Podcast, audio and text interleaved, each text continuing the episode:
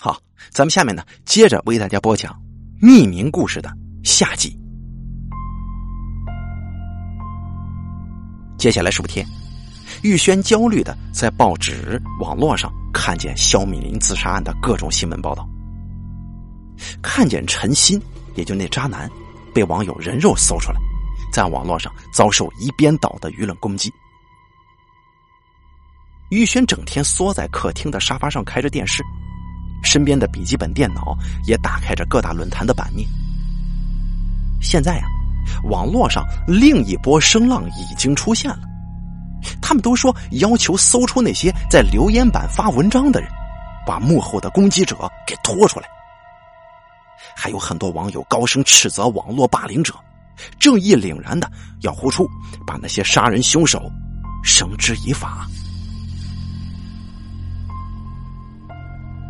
咬着早已快见血的下嘴唇，玉轩的心已经被紧紧的。射牢了，让他早已无法呼吸。陈鑫现在被逼到断开一切与外界的联系，只能龟缩在家中。而玉轩他不想也变成这样啊，他不想啊。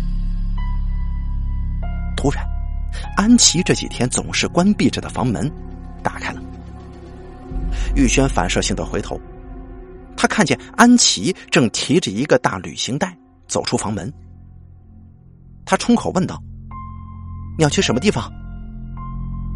安琪斜了他一眼，高傲的撇着头走向大门。我回家，我跟小鱼他们说过了，我在这待着太烦了。玉轩不可置信的跳起来，跟在他的身后走向玄关。你说什么？你很烦？你现在是怕了，想要逃走吗？低头穿好鞋子的安琪用力抬起头，冷冷的瞪住玉轩。该害怕的人是你吧？啊，你以为你每天盯着那些东西看，他们就查不出发文章的都是谁干的吗？说完，安琪头也不回的，当着玉轩的面用力甩上了门。玉轩通过铁门看着安琪踩着高跟鞋离去的背影，垂在身旁的手不自觉的握成拳头，指甲深深的刺进掌心当中。那股刺痛感，同时也在刺着玉轩的心，让他心中的怒火逐渐扭曲，逐渐蔓延。玉轩已经好几天在电脑前面撑到眼皮无法支撑，才去睡觉。他在沉重与不安当中醒过来了。这天夜晚，他依然眯着发红的双眼，蹲在电脑前，一张又一张的看各大媒体网站首页的新闻。还有底下网友的评论，生怕漏掉哪条对自己不利的消息。随着时间过去，他脑袋越来越沉重，甚至两度垂到电脑前面，直到被一声突兀的提示音给惊醒了。他重新看向屏幕，下面闪动的对话框表示有人向他发送了新的消息。他点开一看。是陈鑫发来的。陈鑫问道：“你睡了吗？”玉轩稍微愣了愣，同时一股小小的罪恶感涌上心头。自从肖敏林自杀的那天晚上，他就再也没跟陈鑫接触过，甚至陈鑫在被社会舆论抨击的时候，他也没有去关心过陈鑫的情况。玉轩问道：“还没有。”你还好吗？想找人聊聊吗？他判断陈鑫应该是在家关的久了，希望能跟同学取得一点点联络吧。陈鑫说道：“哦，我很久没找你们说说话了。刚才我也发信息给安琪，他好像不在吗？”看到安琪的名字出现，宇轩一愣，脑中猛然窜出的怒火让他脑袋为之一醒。怎么又是安琪呢？居然连这种时候会让陈鑫第一个想到的联系人也是安琪吗？宇轩觉得自己再也无法忍受了，他咬着牙，手指飞快的在键盘上飞舞着。宇轩说：“他逃回家了。”陈鑫问道：“什么？他逃了？这话怎么讲？”怎么说？你不知道吗？这一切事情都是他惹出来的。肖敏林，他的死，不就是从留言板留的那些东西所导致的吗？啊，留言板上一开始发的那篇文章就是他留的。要不是他那样煽风点火，你以为大家为什么在留言板上会如此用力的去攻击肖敏林呢？要不是他，今天根本就不会变出这样的。陈鑫问道：“那他为什么会这么讨厌肖敏林呢？”宇轩说：“安琪还不就是嫉妒人家比她长得漂亮啊？”哼。接着手指悬在键盘上，宇轩深呼吸，带着残酷的笑容，用力敲出他当初没有对面包说出的他所知道的另一个真相。玉轩说道：“晨曦，我想你应该不知道吧？在大一刚开学的时候，你不是一开始跟安琪的关系不错，后来想追安琪，却被他打枪了吗？安琪这个人呢，曾经他认定过的人事物，就见不得别人再碰了，就算他不要了，也不允许别人碰。你后来跟小安在一起了，对吧？”他本来就已经不是很高兴了，现在啊，他看到居然连一个刚刚转过来的学妹都把你搞成这样了，他哪里能接受啊？玉轩敲击键盘的手指飞快，宣泄而出的文字带着复仇的快感，他完全停不下来。陈曦，你知道吗？在安琪的心中，他早就容不下肖敏林这个人了。安琪是不会让他有好日子过的。呼吸急促的，玉轩一口气按下发送键，他想看看陈鑫这下子对安琪的想法会是什么。但是等待了很久，他都没有等到陈鑫的回应。直到隔天晚上，他才听到这个消息：陈鑫发疯了，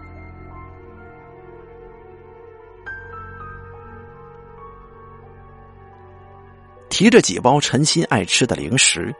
小鱼静静的跟在阿炮的身后，他们在前往探寻陈鑫的路上。现在啊，已经是陈鑫发疯之后的第三天了。他在送医之后好转的迹象微乎其微，院方只能给出受到极大惊吓这种模糊不清的解释，但是也不能责怪医院什么呀。陈鑫现在的状况，只要有不熟悉的人太过接近他，他就会陷入歇斯底里的状态，甚至连让他看见身穿红衣的人，或者说听见任何敲击的声音，都会让他进入极度恐慌的状态。小鱼看了一眼手中的零食袋，他叹了口气。这些食物他知道不过是带个象征。要等到陈鑫恢复正常，能够跟他们再次一起享用，还不知要等到什么时候呢？似乎注意到小鱼的低落了，阿炮回头看了他一眼，虽然不发一语，但他仍温柔的紧紧的牵住他的手。小鱼抬头感激的看着阿炮，即使发生了那么多的风风雨雨。眼前的这个男人似乎总能及时的发现自己在什么时候需要他，他也真的由衷感谢阿炮能够陪伴在他的身边，他也万般珍惜在这一片混乱当中能够拥有这小小的幸福时刻。阿炮，谢谢你啊！他往他的方向凑近了一点，轻声的说，而阿炮没有说话。而是回头，用他最熟悉的温柔眼神看了他一眼，仿佛在说：“傻瓜，跟我你还谢什么？”远远的，他们就看到陈鑫的妈妈坐在病房外的长椅上，一脸疲惫呆滞的盯着地板。阿姨，跟小鱼互望了一眼，阿炮轻声叫唤：“阿姨，我们过来看看陈鑫，他好一点了吗？”过了两秒钟，陈妈妈才大梦初醒一般的缓缓转头看向他们两个人，僵硬的扯动了一下嘴角，说：“啊，是你们啊。”小鱼凝视着陈妈妈的脸。陈鑫的母亲是一个非常有气势的妇人，小鱼从没有见过她像现在这样毫无打理、忧伤、破败的模样，这让小鱼心中一阵苦涩。哦，阿姨，我们给陈鑫带了一些他爱吃的东西。阿炮从小鱼手中接过袋子，递了过去。陈妈妈低着头看了袋子一眼，没有接过来。她悲伤的笑了笑，说：“谢谢你们啊。等他好了之后，你们再拿过来吧。像他现在这样。”他突然无声的哽咽了一下，无法完成接下来要说的话。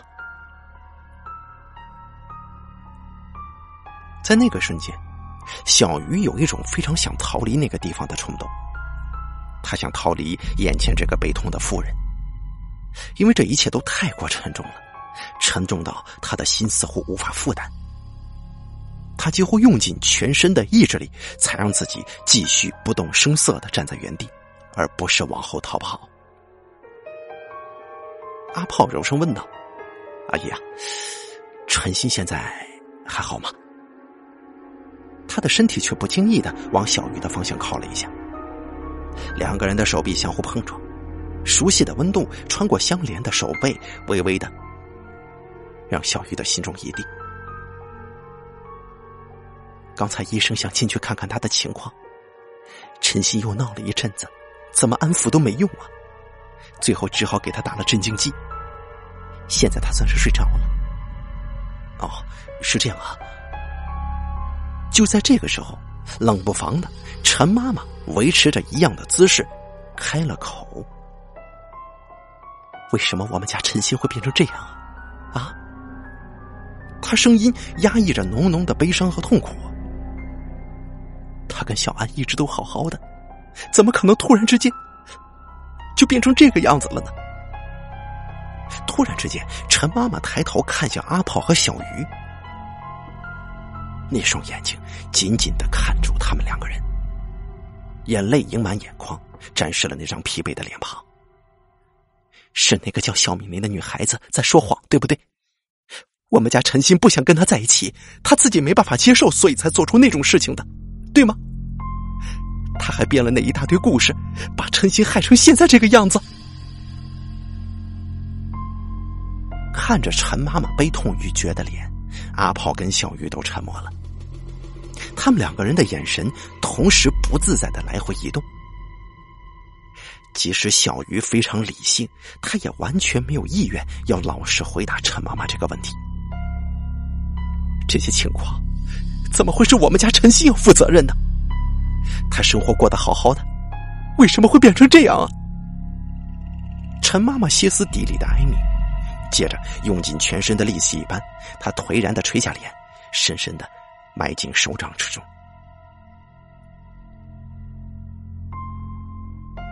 直到离开医院之后，那几句话仍然在小鱼的脑海里面回荡着，挥之不去。真正该为这件事情负责的人到底是谁？不是陈鑫吗？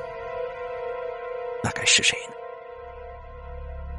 他跟阿炮紧紧相牵的手湿漉漉的，也不知道是谁出的汗。又为什么而出汗？两个人去超市买了一些水果食物之后，一起回到了阿炮的租屋。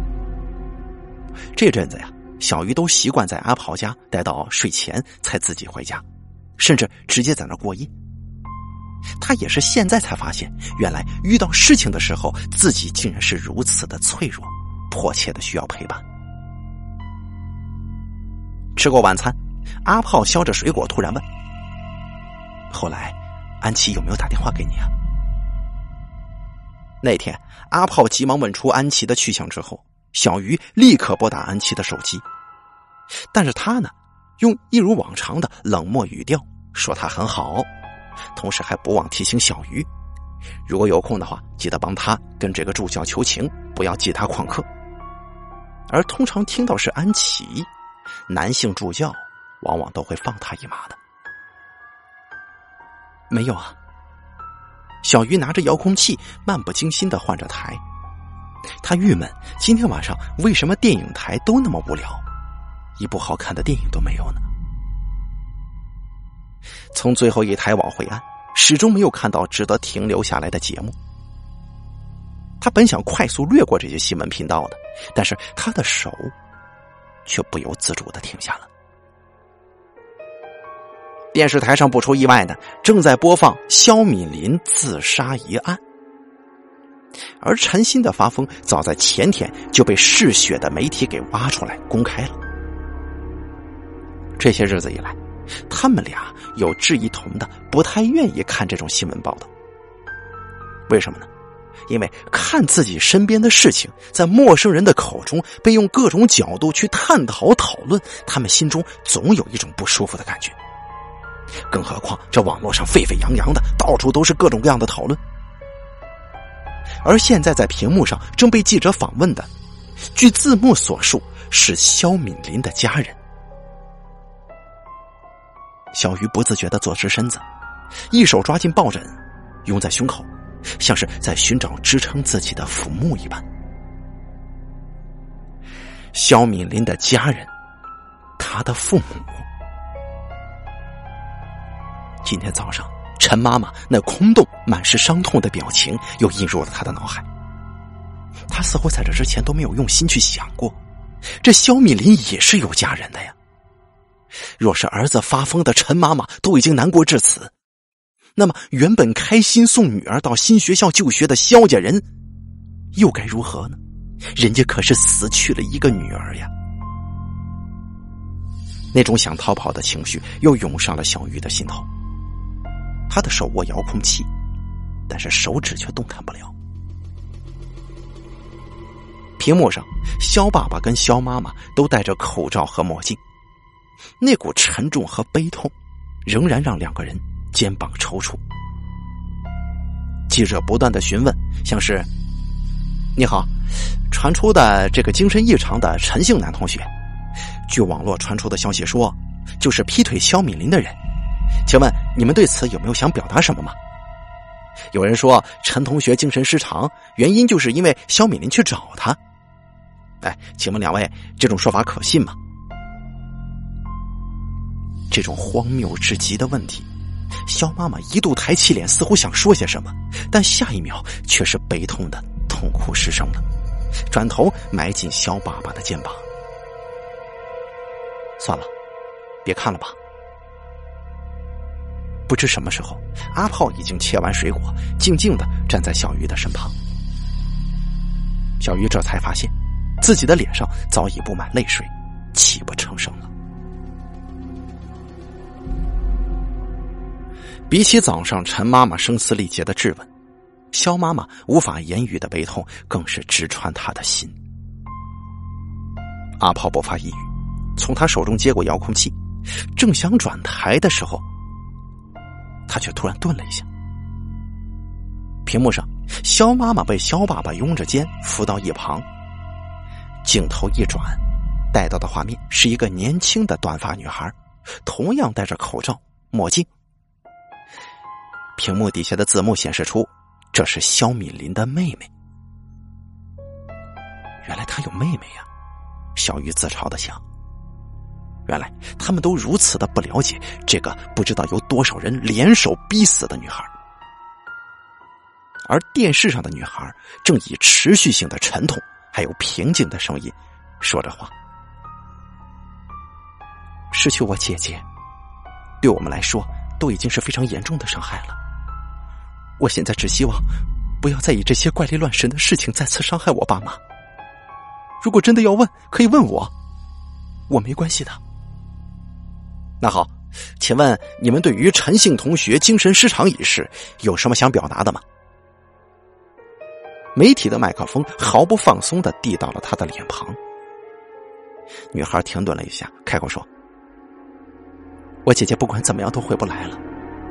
那位陈同学发生了什么事情，都改变不了这件事情的。好，目前也有所谓的那种报应论的说法。那请问？”你们会认为目前的结果是你们可以接受的吗？一旁的记者一边瞄着手卡，念稿似的紧迫的问出问题。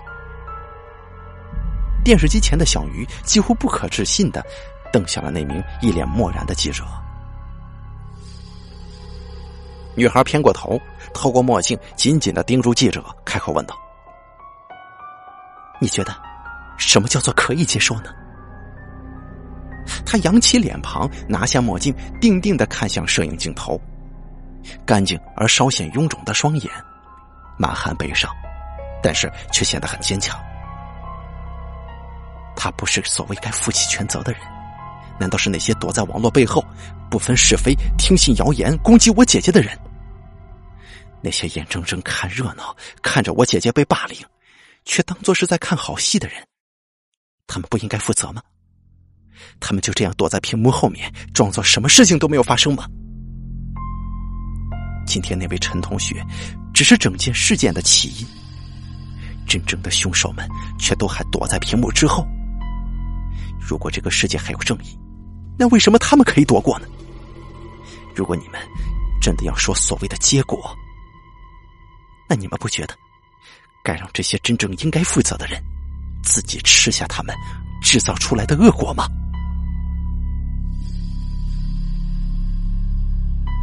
当时全场一片静默，下一秒钟，画面被切回了摄影棚，而阿炮也顺手关掉了电视。这个女的太厉害了。两个人愣愣的从电视屏幕当中反射出的自己对视。阿炮低声开口：“小鱼明白阿炮什么意思。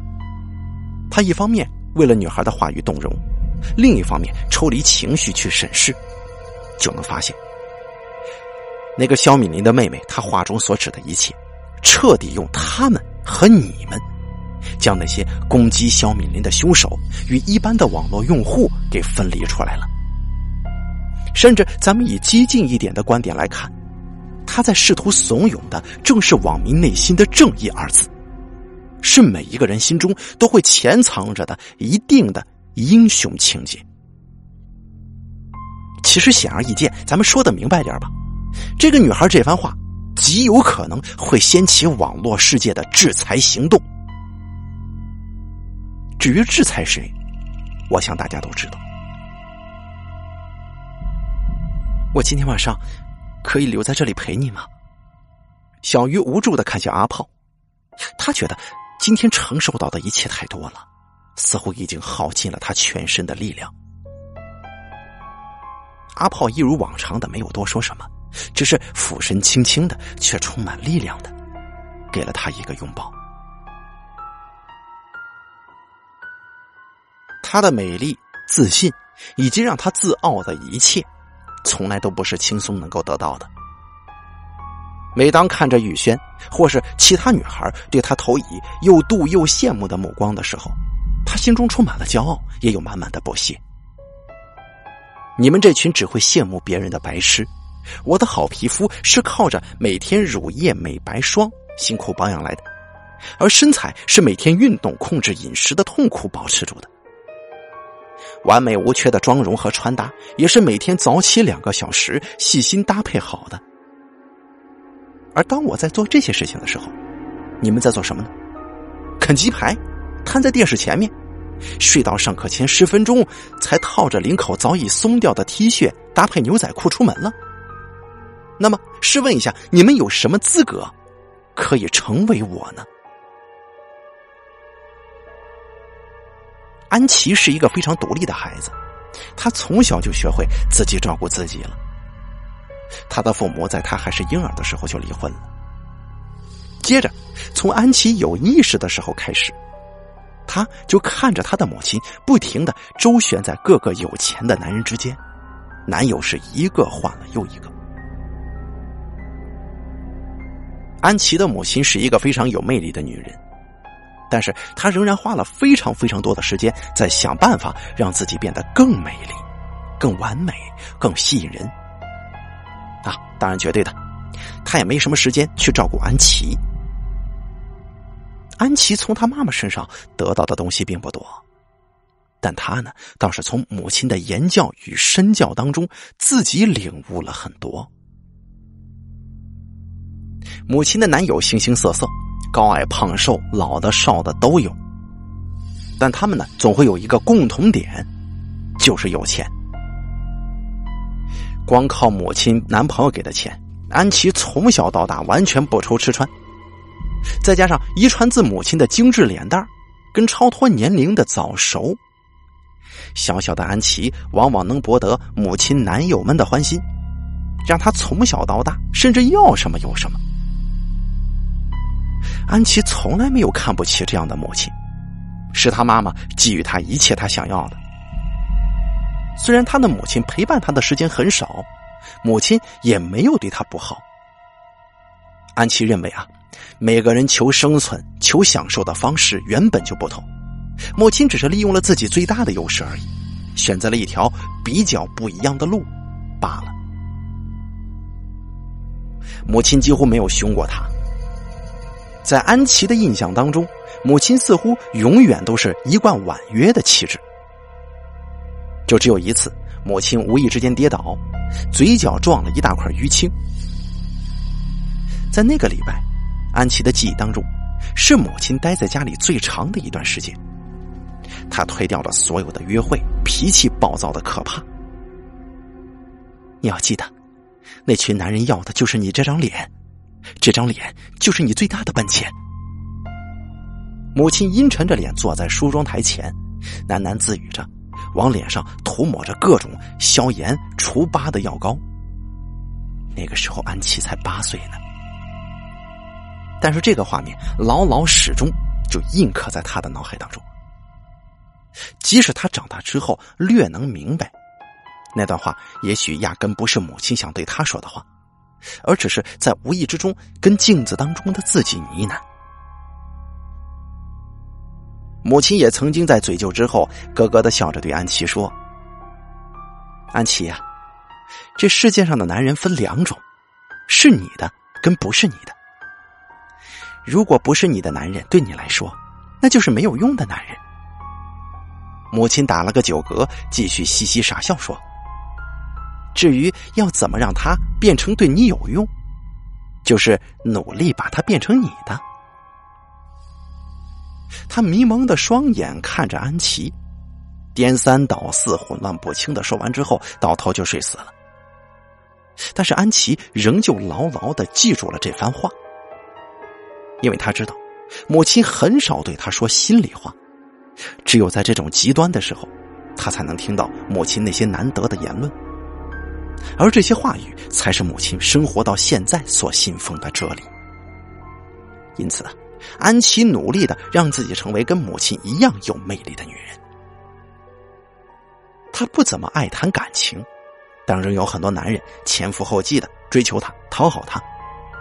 然而，安琪总是能够拿捏好一个最适当的分寸，得到他想要的，却不会贪得无厌；付出一些维持男人对她的热情，却不用付出真感情。当然了，这样的他偶尔会遭到一些女生背后的非议，但她从来都不在乎的。那些非议总是存在一些嫉妒的成分。那对安琪来说，也不过是一些输家的酸言酸语嘛，这就更加助长了他的自信跟气焰。安琪不喜欢太多无意义的思考，正如他所告诉雨轩的，肖敏林事件对他来说，真的让他觉得很烦。的确啊，他不喜欢肖敏林，他就是不喜欢身边出现那种比他更受到瞩目的女孩。而就是那么刚好，肖敏林做了一件活该惹人怨的事儿。他只是理所当然的给自己不喜欢的讨厌鬼一个小小的教训吗？那也是肖敏林自己做错事情的咎由自取。至于后续，他承认张玉轩做的事儿让他觉得挺有趣的。到那边他也觉得够了，他小小的报复心被满足了。那之后的肖敏林会怎么样？他其实不太在乎的，他哪知道啊？张玉轩玩上瘾了，疯也似的闹得满城皆知，结果闹出人命了。看到影片的时候，他不禁倒吸一口凉气，心中的第一个想法却是：这个女人疯了吗？要死也别选一个死无全尸的方式啊！当他再回头看了一次那篇。长的要命的留言，他才领悟到一件事：肖敏林恨意的对象肯定包含自己呀。这个时候，肖敏林在空中坠落，在地上撞得面目全非的身躯，在他脑海里开始变得鲜明。安琪一阵反胃，接着就是对张宇轩的熊熊怒火。这个白痴，怎么把事情搞成这样了？更让他不可置信的是，接下来那个胆小鬼竟然还对自己大喊大叫了，不可理喻的想把错全部怪到他头上，这更是让他气得七窍生烟。那天硬把死活赖在他房间不肯走的张宇轩赶出房间，关上门之后的安琪仍旧呼吸急促。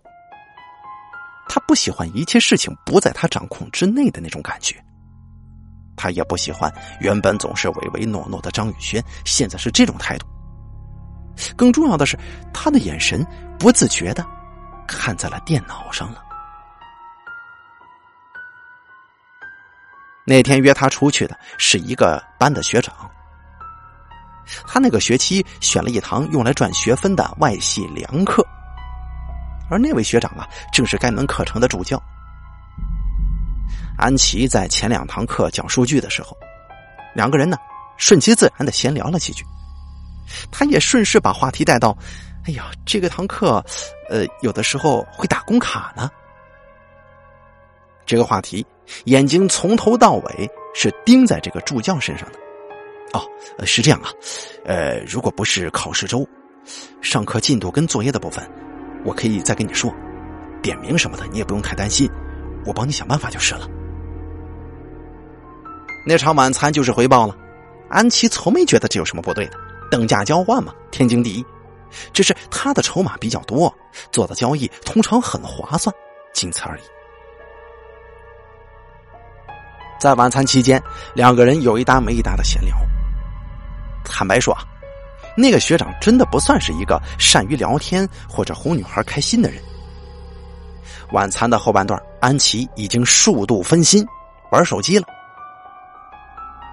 这个时候，像是想要努力赢回安琪的注意力一样，这个学长凑身向前，压低声音说：“喂，我问你啊，你知道坐我们旁边那桌的男生是谁吗？”安琪不大感兴趣的瞄了一眼旁边那桌正孤零零的吃着意大利面的男同学，摇了摇头。学长见状，露出神秘的微笑，打开手机，迅速点了几下，然后放到安琪面前说。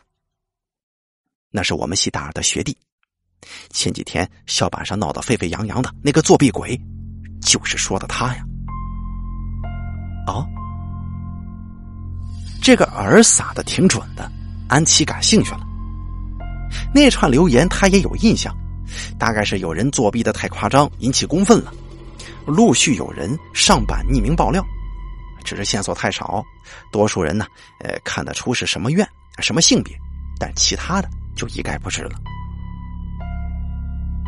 见到终于引起安琪的兴趣，这学长也聊开了，压低声音把他知道的、听闻的所有八卦和爆料一一的全盘托出。安琪拖着腮帮子，饶有兴趣的听着，眼角的余光瞄到旁边那名男同学，如同书架一般蜷缩的肩膀，哎，他的脑袋就开始轻巧的运转了。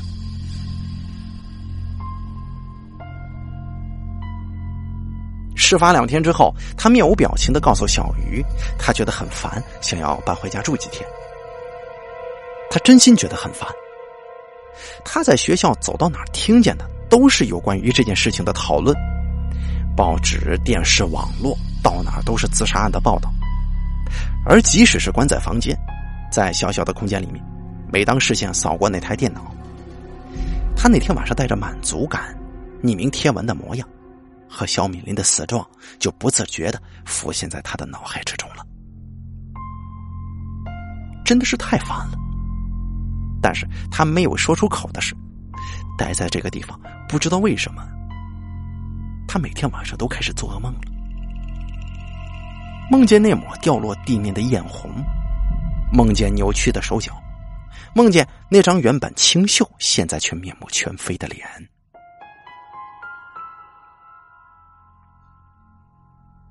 母亲已经搬到现任男友住家好一阵子了，安琪家空荡荡的，虽然少了点人气，但至少她不需要面对三名室友的眼光，倒也乐得轻松。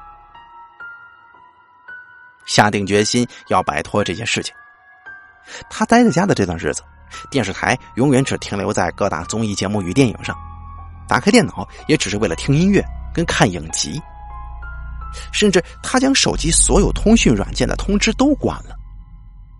安琪一心将这趟返家设定为放松身心的一个环节，也不知道环境的影响真的是不是那么大。搬回来之后的他，没有再做过噩梦。当中小鱼又打电话给他，口气似乎带有一些迟疑，但话语当中的关心却是实实在在的。安琪虽然三言两语打发过去，心中还是有些激动。三个室友当中，大概就属于小鱼最不会顺应安琪的脾气说话做事了。但真正发生了些什么事情，他却会给予关心。而原本总是在他屁股后面像是应声虫一样的张宇轩，别提了，哪儿凉快，让他滚哪儿去。只不过在家待了数天之后，他就开始觉得无聊了。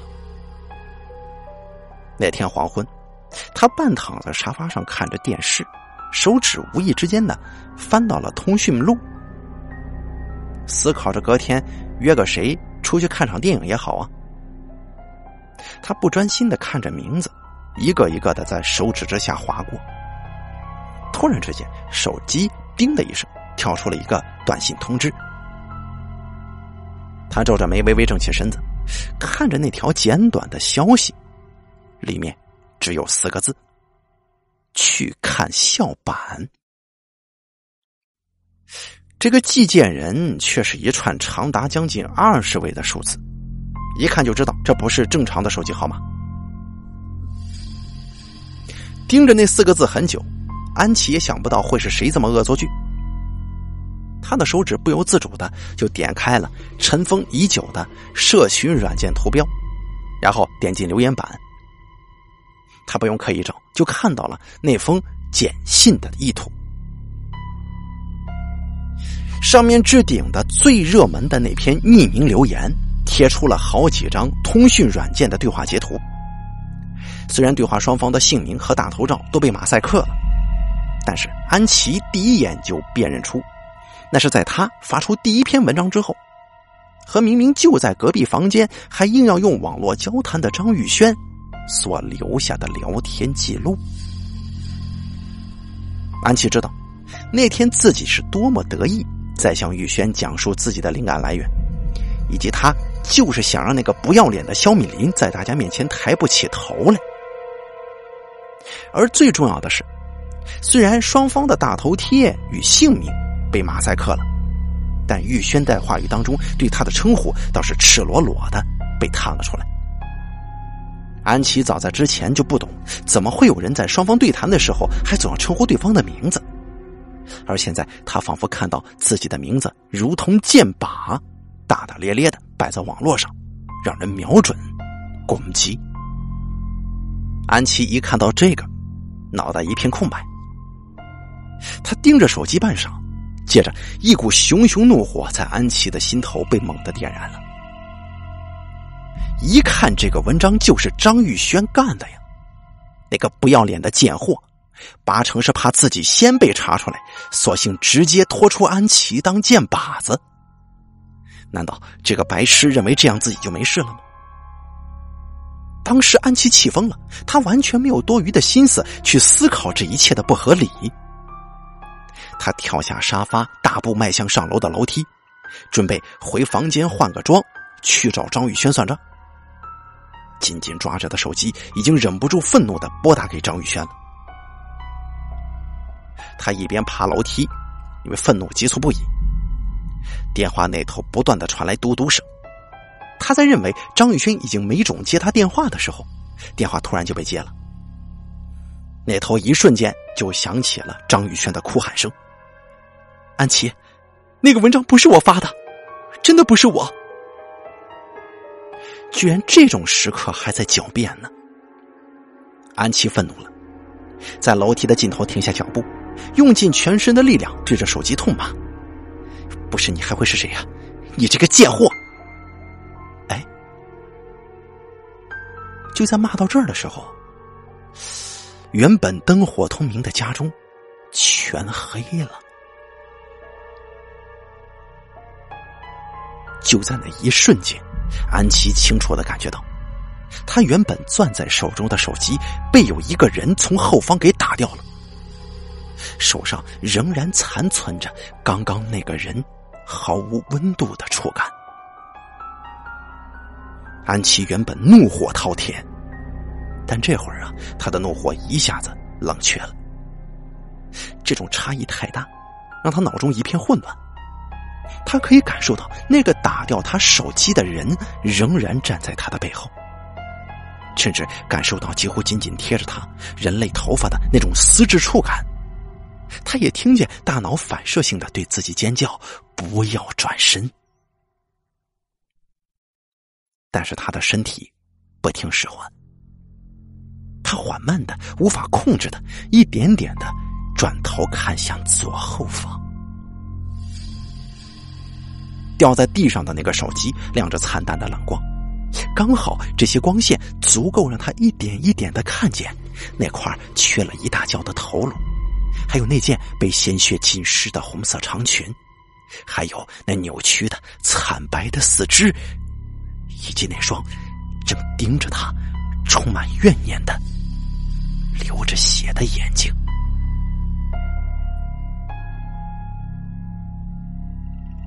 看着转过身的安琪，他涂的鲜红的唇角冷冷的往上勾出大大的笑容，冷不防的，他戳刺出森森白骨的左手一把抓住安琪的长发。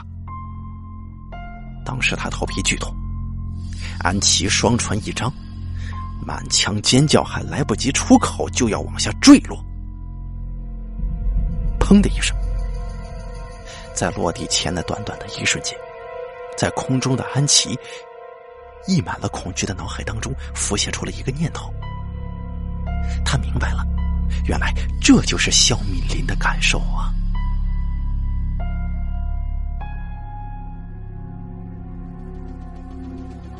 正在这个时候，玉轩不安的坐在电脑前盯着屏幕，手指焦虑的不断揉搓着衣角。看到留言板的那个出现的爆料之后，玉轩当时就知道自己完蛋了。安琪是不会放过自己的，但是他想破脑袋也不知道，到底是谁入侵了安琪的电脑，翻出了那份聊天记录。这几天能够进出他们住家的人太多了，小鱼、阿炮、面包，甚至他们都各自带朋友回来，也都不必知会彼此。或者呀，他猜想根本就是哪个电脑功力强大。又相对有一种正义感的一方，他所做的。但是答案是什么？那不是最重要的。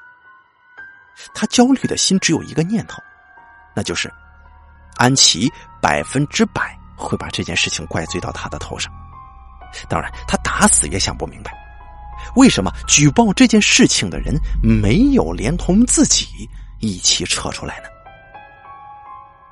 或许只是还没有吧。他心中有一个小小的声音如此说：“或许那个爆料者只是在等待一个更好的爆料时机。”玉轩无法停止心中的焦躁，他持续盯着屏幕，不断的更新留言。每按下一次重新整理，他的心就会被用力的揪紧。又在看那些跳出的画面，没有什么新的消息之后，就会稍稍放松一下。就这样不断的重复着，重复着。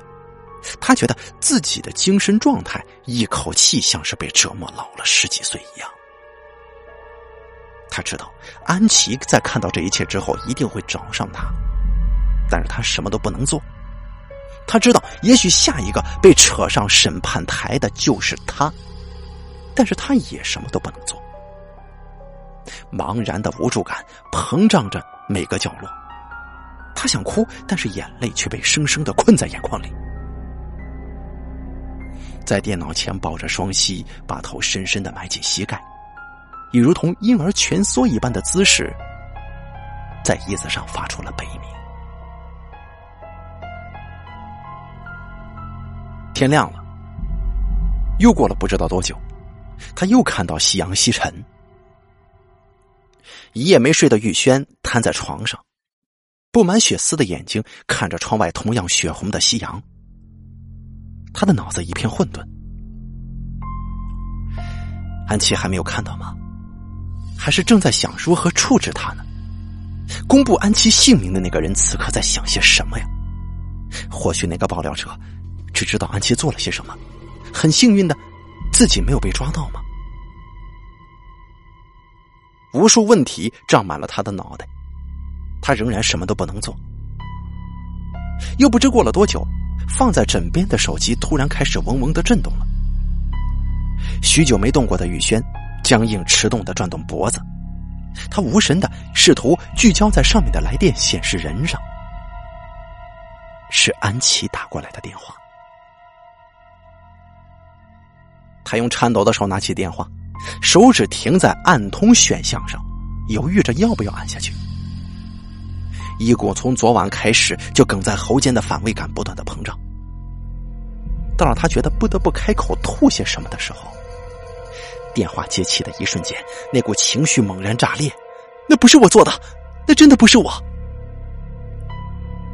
在玉轩还没有意识到之前，就以最赤裸的绝望化成防卫自己的言语宣泄而出。同时，他也哭了。什么？不是你？你觉得不是你还会是谁呀？你这个贱货！如同预期一样，安琪完全不相信，那种熟悉的尖锐的叫骂声从话筒那一端传了过来，而这次矛头指向的是自己。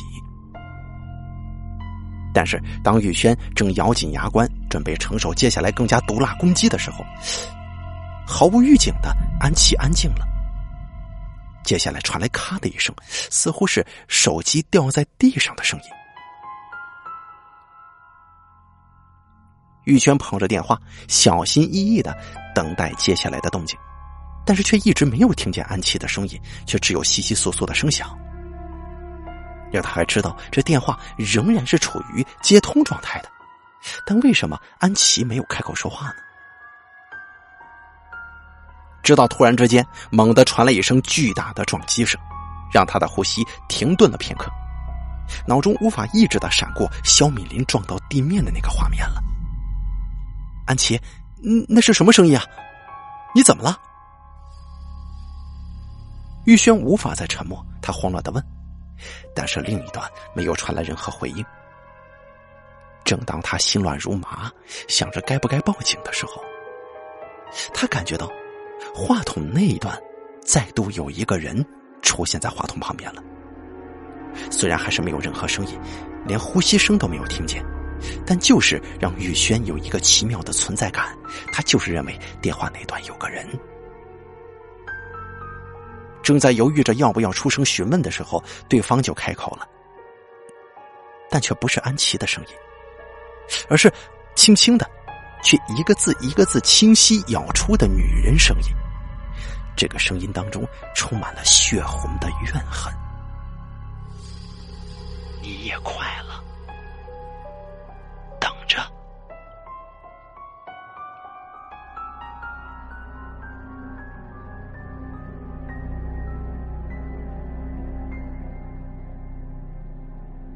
安琪在病房里，她仍然昏迷着。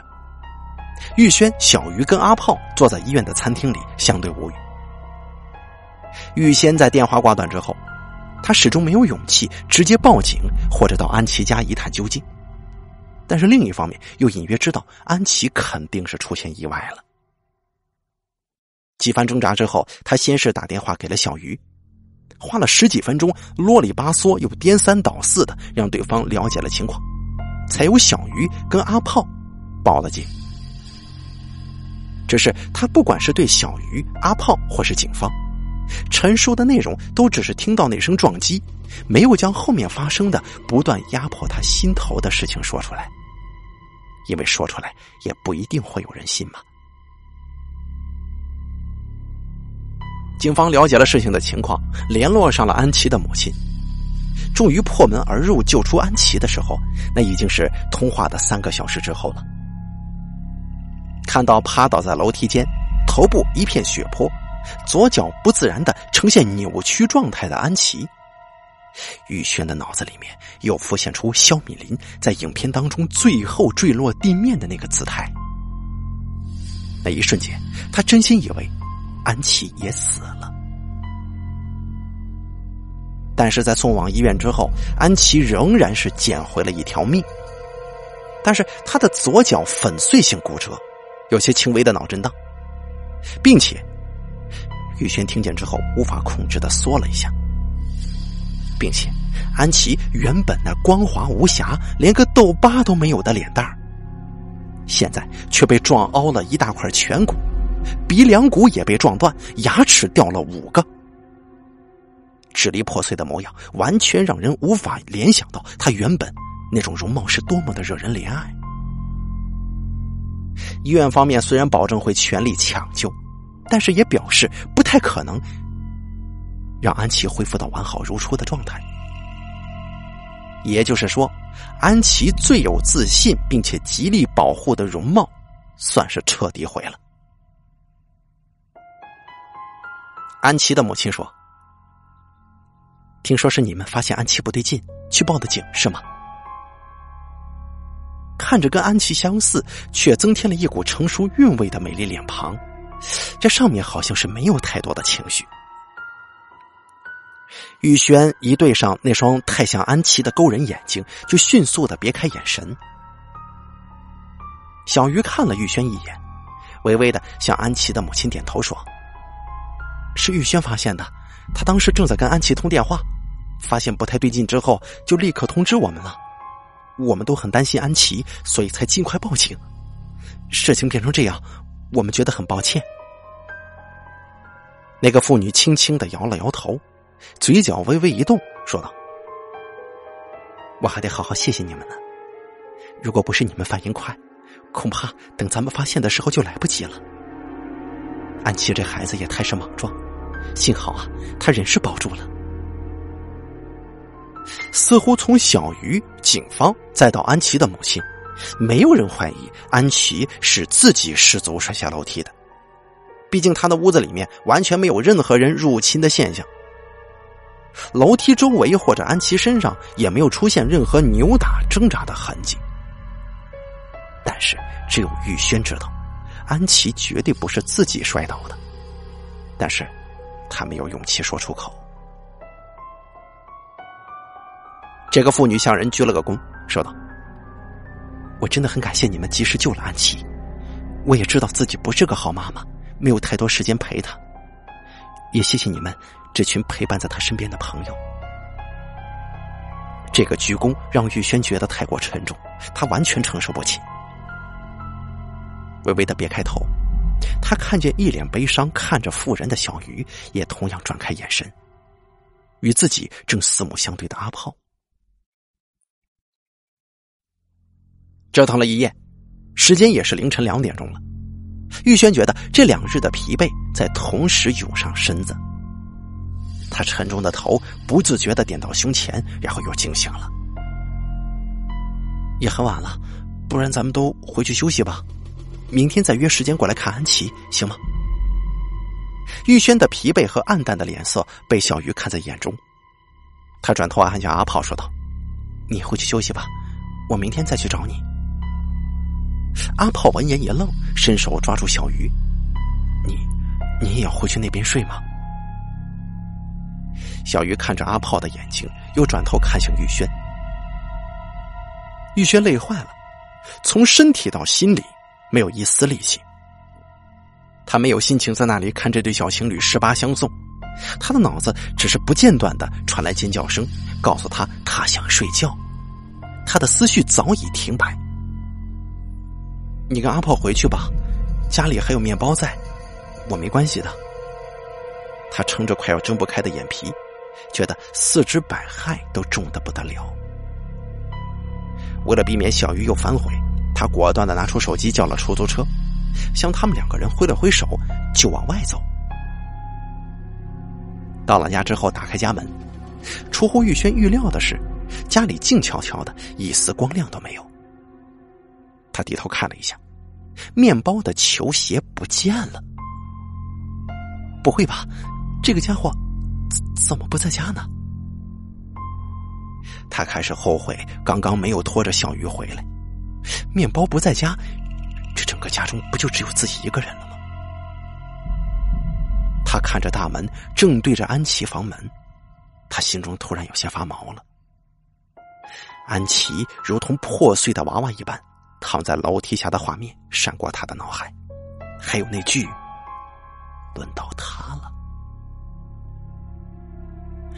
用力甩了甩头，他快步冲进客厅，按开所有电灯，打开电视，转到电视台。驱逐了黑暗与幽静之后，他觉得家里似乎没有那么可怕了。他喘着气，颓然的躺倒在了沙发上。电视上回放着不知几遍周星驰那部叫《功夫》的电影。玉轩明明已经看了好几次了，但是那里面的剧情仍然会逗人发笑。周星驰扮演的小混混被毒蛇咬成香肠嘴，一路被包租婆追赶。玉轩不自觉的笑了出来，只是那笑却在中途转化成了无法抑制的哭意，越来越浓。就这样，他一边哭一边笑，最终累极了，睡了过去。迷迷糊糊的，他听见有开门的声音。他微微的睁开眼睛，从眼皮之间的缝隙，他看到安琪那熟悉的窈窕的身影，摇摇晃晃的走进了家门，但是他的头却低垂着。安琪看样子又跟男伴在外面喝醉了，这也不是什么稀奇的事所以玉轩只是从唇缝之间嘟囔了几句：“你回来了。”然后翻个身子准备再睡，但是突然之间，他睡懵的脑袋刺进了一个清醒而又冰冷的念头。他想起来了，安琪现在不是在医院吗？那么现在出现在这里的是？像是被一盆冷水泼头，玉轩猛然坐起身子，转过了头。安琪那充血的大眼睛正恶狠狠的贴在他脸前，凹陷的颧骨、破碎的鼻梁、厚重的呼吸声，都跟玉轩只差一根手指的距离。玉轩的瞳孔急速缩小，他甚至感觉到自己的心脏停住了那一刹那。都是你害的！安琪破裂的嘴唇硬是扯开，嘶声对玉轩吐出了充满怨恨的言语，夹杂血液味道的气息就喷在玉轩的脸上，他放声尖叫起来。接着，玉轩从沙发上猛地弹起，大口喘息着的他才意识到，刚刚那只是一个噩梦，但是这个噩梦未免太过真实了吧？他心存犹豫的往大门处瞄了一眼，门还好端端的锁着呢。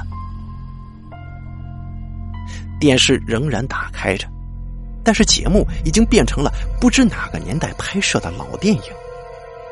里面那略带沧桑的女声正如泣如诉的哼唱着那首著名的诗句：“轻轻的我走了，正如我轻轻的来。”那悠悠的歌声回荡在客厅，让玉轩莫名的打了个寒颤。他迅速的切到二十四小时杂吵不休的政论节目。这个时候，他才发现自己全身都被冷汗浸的湿透了。要这样再继续睡过去的话，明天八成会感冒的。想进浴室稍微冲洗一下。玉轩却在眼角的余光处瞄见了房间内的电脑屏幕仍然在亮着。他确定自己出门之前把电脑关机了，而回家之后他又没踏进电脑房一步。明明自己不愿意过去，但他仍像是着了魔一样，缓缓的去接近了那台电脑。呆滞的，玉轩站定在电脑前。看着自己的电脑在没有人操控的情况之下，自己动起来了。那台电脑打开了通讯录软件，打开跟陈鑫的对话截图，打开跟安琪的对话截图，打开记事本，开启旧档案，在他苦思留言稿的草稿截图，然后打开网页历史记录再截图。这些动作流畅无比，就像是真的有一个玉轩看不到的人正坐在他的电脑前，快速的操控着这一切。玉轩全身颤抖着，脚却像是生了根一般无法动弹。他看着眼前超越现实的一切，完全不能思考了。他脑海当中有一个念头，那就是他会死吗？他会像安琪一样？他是否应该哭着求饶呢？跟谁求饶？眼前有人吗？接着，计算机前这个看不到的人似乎终于满意了。他把所有的截图上传到网络上的云端文件夹，打开网络留言板。啊！玉轩发出凄惨的尖叫，他像是终于回过神来，理解了将要发生的事情。他扑到电脑前，用力抓过鼠标，想关掉窗口，但是却发现怎么也关不掉了。他索性直接猛地按强制关机按钮，但是电脑却仍然在运转。慢条斯理的在他面前将已经上传好的云端网址贴到留言板上，开始接着输入。输入上写着：“我是张玉轩。”啊！快出手！快出手啊！他哭叫着，慌乱的扑到电脑桌下方，用力的拔下插头。我是张宇轩，这一切都是。屏幕仍旧刺眼的光亮，好像正在嘲笑他。我，我跟你道歉，对不起，我是真的错了，我求你原谅我。玉轩干脆跪倒在了地上，他向着眼前空无一人的电脑旁边哭着求饶。他甚至不知道是否是真的肖敏玲回来了，正在操作着电脑。这一切太不真实了。只是他的脑海里面全部被各种恐怖的画面所占据，浑身血红的肖敏林，发疯的陈鑫，倒在血泊之中的安琪，以及那些群众的攻击、羞辱的字眼，还有被挖出身家资料。他不想这样，他真的不是故意的。但是，电脑上的留言全部自动显示出来了。显示着我是张宇轩，这一切都是我做的，对不起。光标闪烁在最后的句点当中几秒，然后留言发送出去了。计算机也像是在两秒之后突然意识到自己没有电力供给了，这才关机呢。而张宇轩瞬间安静了。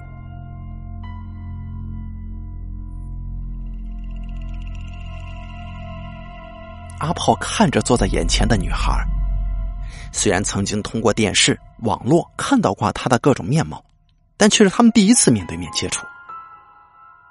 少了口罩的遮掩，女孩脂粉未施的脸蛋显得很清秀，而身上那股邻家女孩的气息也与她的姐姐如出一辙。不同的是，女孩利落的鲍勃造型短发，以及脸上流露出的坚毅神色，让他眼前一亮。这个女孩名叫肖敏恩，是仅比已逝的肖敏林年幼一岁的妹妹。阿炮回想起来，不过就是几天的事儿。阿炮不是一个无神论者，他同样不喜欢将无法解释的事物不由分说的推给人类尚不理解的那种存在。阿信发疯的那一天，阿炮就在挂上与小鱼的通话之后，把陈鑫的电脑桌面。通讯软件都拍了几张照，又在备忘录里面仓促记下。敲门，他，他来了。肖米林，以及是谁删除了通话记录？跟小鱼对话的又是谁？记录这些之后，他就匆匆的赶往医院了。直到那天晚上，他精疲力尽的回到家，瘫坐在电脑前，这才有时间把手机里存储的照片全部传进电脑里，好好完成了稍作中断的思考。他几乎可以断言，与小鱼对话的那个时候绝对不是陈鑫本人。但如果说要真的如陈鑫所说，是肖敏林还魂回来了，这又让阿炮觉得这事超越现实了呀。但是他没见过所谓的灵异现象，他要非得接受一个鬼魂敲了陈鑫的门，用陈鑫的电脑还跟自己的女朋友对话了一整晚，甚至还细心的删光了陈鑫的对话记录，再留下了满版面的盐。不，这个让他觉得不太合理。小鱼转述的对话内容当中，他可以觉得出，那天晚上陈鑫的目的就是为了找出在留言板上发文章的元凶是谁。而就算阿炮假设这个世上真的存在另一个世界，好了，鬼都做了，还必须那么辛苦亲自去探访吉凶，这未免说不过去吧？鬼不是什么都知道吗？他为什么还要调查呢？肖敏玲啊，他点进了肖敏林的个人页面，看着这个名字最近已经被所有人都知道了，但是他却仍然一无所知的陌生女孩。这个女孩人缘不错呀，页面上充满了许多与朋友出去游玩，还有那些照片什么的。她平常发布的文章也都是一些正常大学女生都会有的内容，偶尔发几首自己喜欢的歌曲啊，或者抱怨在打工的时候遇到难搞的客人了，或者因为这个发票中了一千块钱开心不已，等等等等。这女孩跟她生活周边的每个女生没什么不同的。要是他用另一种方式进入这个生活圈，说不定也会跟小鱼、玉轩成为朋友。阿炮心里浮现他们一群人出去玩的画面。若是肖米林出现在其中的话，其实一点也不会突兀的。他只是在错误的时机，以错误的方式出现了罢了。不知道是否是因为这些念头，或者说今天积累下来的疲惫。阿炮不自觉的把脸埋进了手掌当中，大拇指轻轻的抚摸着微微抽痛的额角，深呼吸了几口，再度抬起头之后，他继续深锁着眉毛，浏览着肖敏林的生活，直到另一个女孩的身影出现了。那张照片是肖敏林确定能够转入这所大学的时候所拍的。她与另一个被标注为敏恩肖的短发女孩坐在哪里？呃，一个咖啡厅当中吧。肖敏林呢，拿着入学通知书捂住嘴，却挡不住笑弯了的眼睛。而短发女孩一手掌镜，一手伸在肖敏林旁边，比出一个可爱的 V 字，然后旁边的文字说明。恭喜亲爱的臭姐姐踏出通往梦想的第一步，享受你的美丽人生吧。那个女孩除了发型、长相跟气质，简直就跟肖敏林是一个模子刻出来的。阿炮再次调查，发现呢，肖敏林每个动态，这个叫做敏恩肖的姑娘都会有所回应。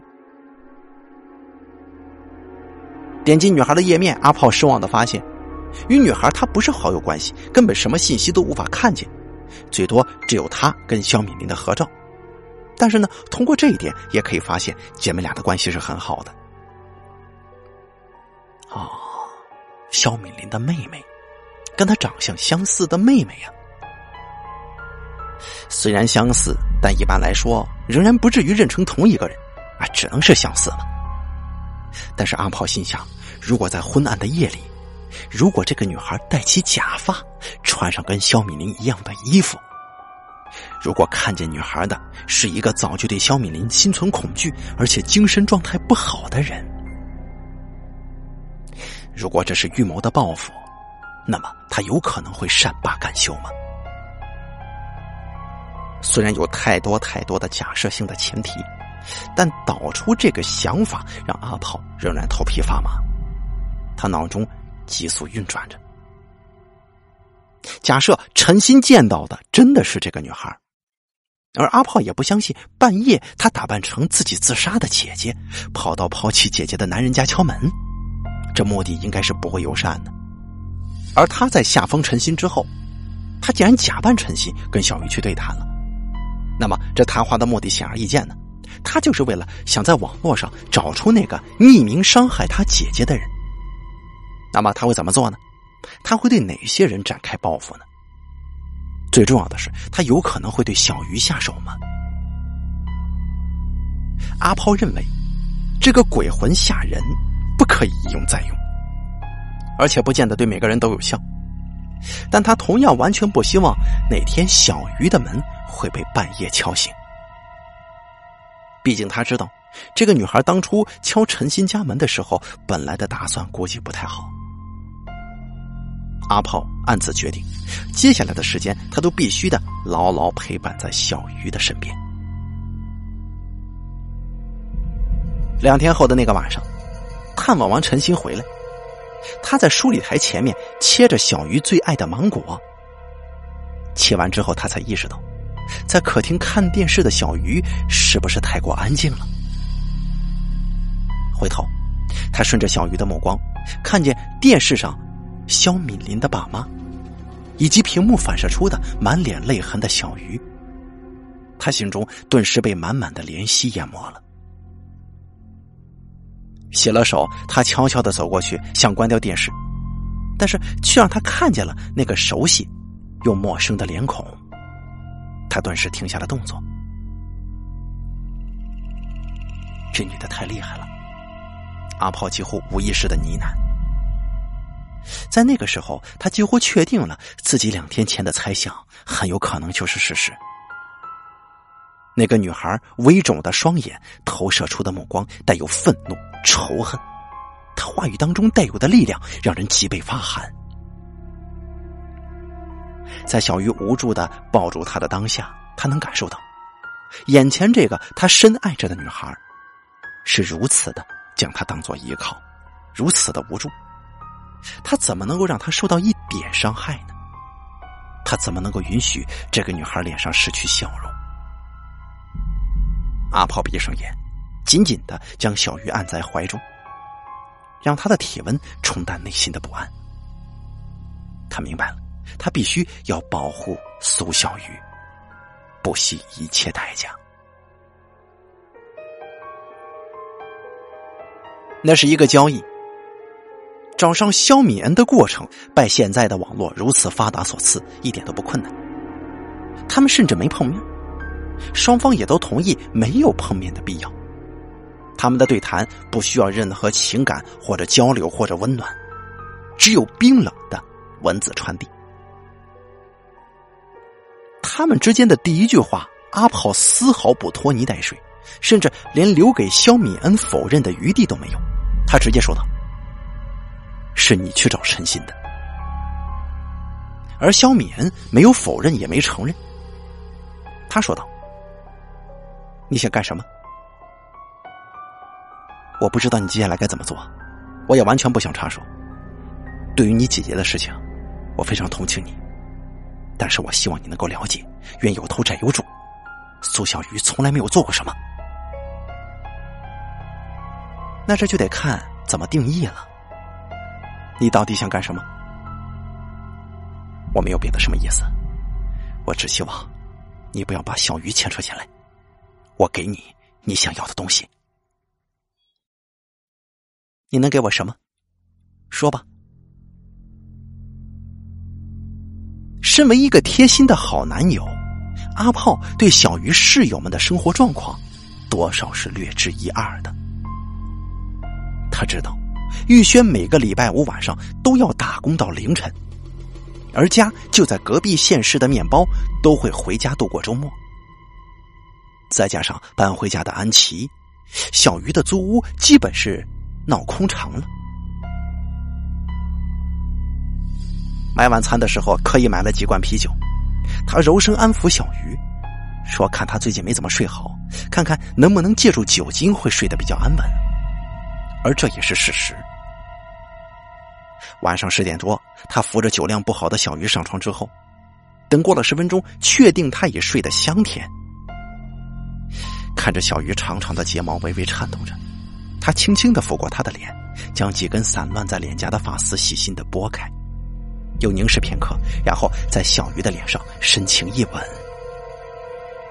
亲爱的，我爱你。我做的这一切，可都是为了保护你呀。”熟睡的小鱼表情很宁静，不知道是否正在做着什么好梦。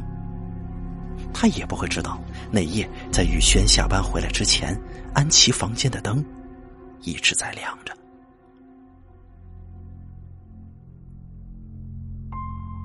雨轩不见了，没有人知道他上哪去了，谁都联络不上他，甚至打到家里，他们家人也没有人接听电话。于是就有人猜测他是连夜搬家了，甚至有人猜测他也自杀了。回忆结束，阿炮看着肖敏恩，看似平静的说着这两天发生的事情，但是他的手正在桌子下面紧握成拳，不住的颤抖。安琪还是在昏迷状态，连医院也没有给出什么肯定的答案，他到底会不会醒过来？肖敏恩低垂着眼睛，手指轻轻的敲打着咖啡。他气质淡漠，仿佛是在淡淡的对阿炮反问：“所以呢？这样还不够吗？”阿炮问他。肖敏恩这才慢慢的抬起眼，看着阿炮。他的眼神让阿炮心揪了一下。难得的是，他无法直接快速的分析出他眼里的情绪有什么。太过复杂了，他看见了悲痛、仇恨、心碎、坚强以及无助。怎么样才会够啊？我永远都看不到我姐姐了。他的声音当中带着沧桑，他说的似乎很平静，但是阿炮却能感觉到这话语底下的情绪汹涌。你怎么就没想过去告他们呢？让法律来解决这一切，这样或许后面的事情就不会发生了。女孩笑了，她说道：“真的有用吗？你以为我、我爸妈，甚至我姐姐在乎的是什么赔偿吗？或者说虚伪的道歉吗？法律能让那些王八蛋知道自己做错了什么吗？能让他们反省自己吗？法律能够制裁，然后打上我姐？”然后又背弃他的诚心吗？话语一连串，无间歇的吐出来了。他没有激动的大吼大叫，但是字字句句却犹如子弹一般，具有极强的杀伤力。看着脸色微微涨红的肖敏恩，阿炮一个字都无法回答，他无法反驳他所说的任何一句话。肖敏恩的眼眶红了。他垂着眼看着桌面上凉掉的咖啡，他稍微平静的口吻说道：“他真的很高兴可以考上那里，他每天都会期待，他会告诉我说里面的生活会怎么样，看见了谁，认识了谁。他在遇到陈鑫的时候开心的要命，每天的每件小事情都会跟我报备的，还说陈鑫的人有多好，问他问题都会耐心的回答，还说陈鑫约他去看展览。”陷入回忆，肖米恩的嘴角微微勾起来。他说：“他怕被人说闲话，只敢跟我说这些。他告诉我了，他真的很喜欢陈鑫的，他也觉得这才是他大学的新生活。但是你告诉我，法律会帮我姐制裁那个混蛋吗？甚至我也知道，我姐是没有办法恨他的，他是那么喜欢他。”即使为了他，我姐被害成这个样子，所以就当做是为了我姐，我也要知道，对这个混蛋而言，他到底把我姐当成什么了？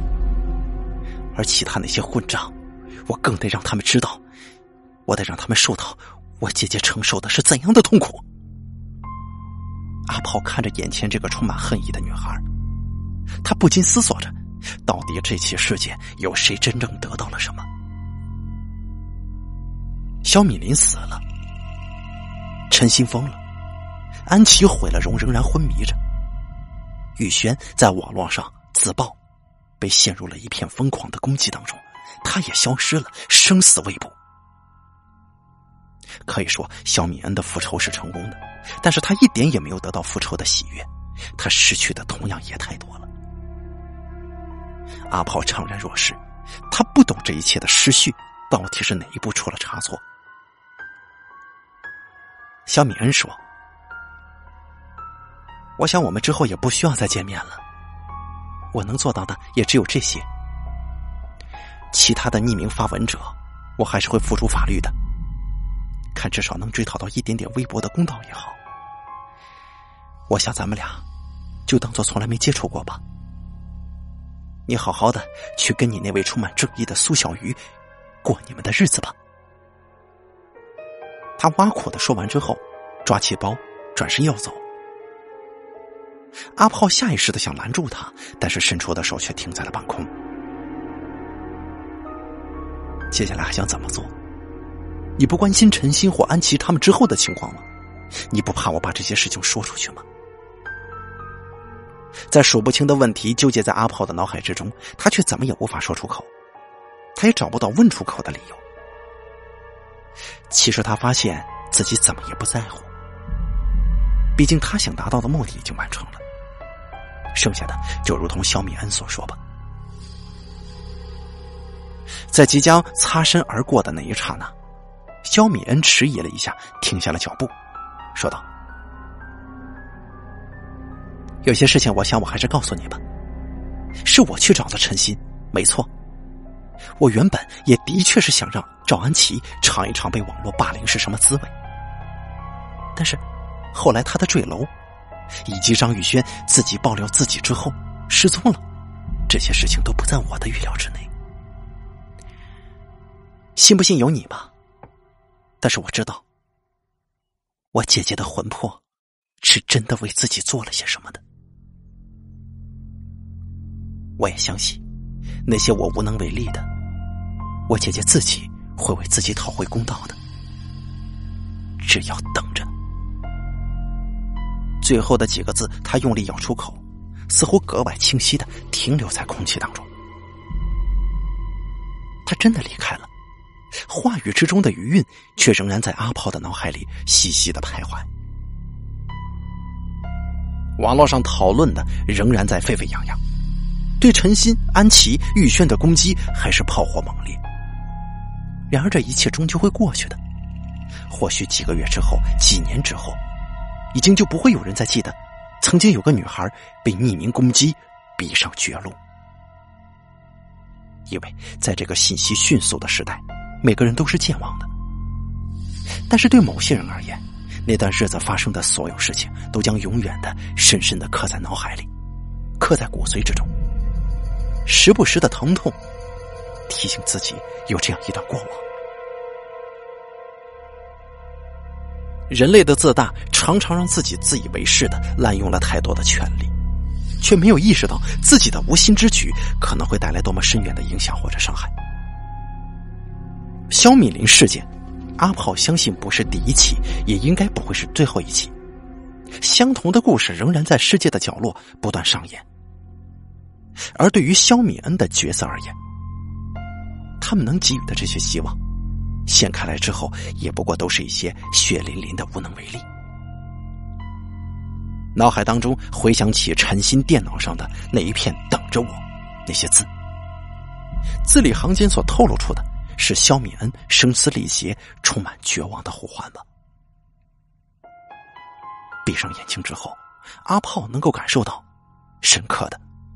浓浓的悲哀。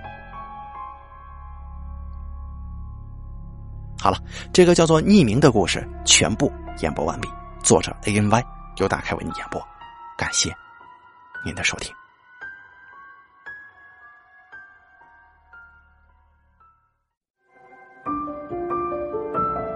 本期故事演播完毕。想要了解大凯更多的精彩内容，敬请关注微信公众账号“大凯说”。感谢您的收听。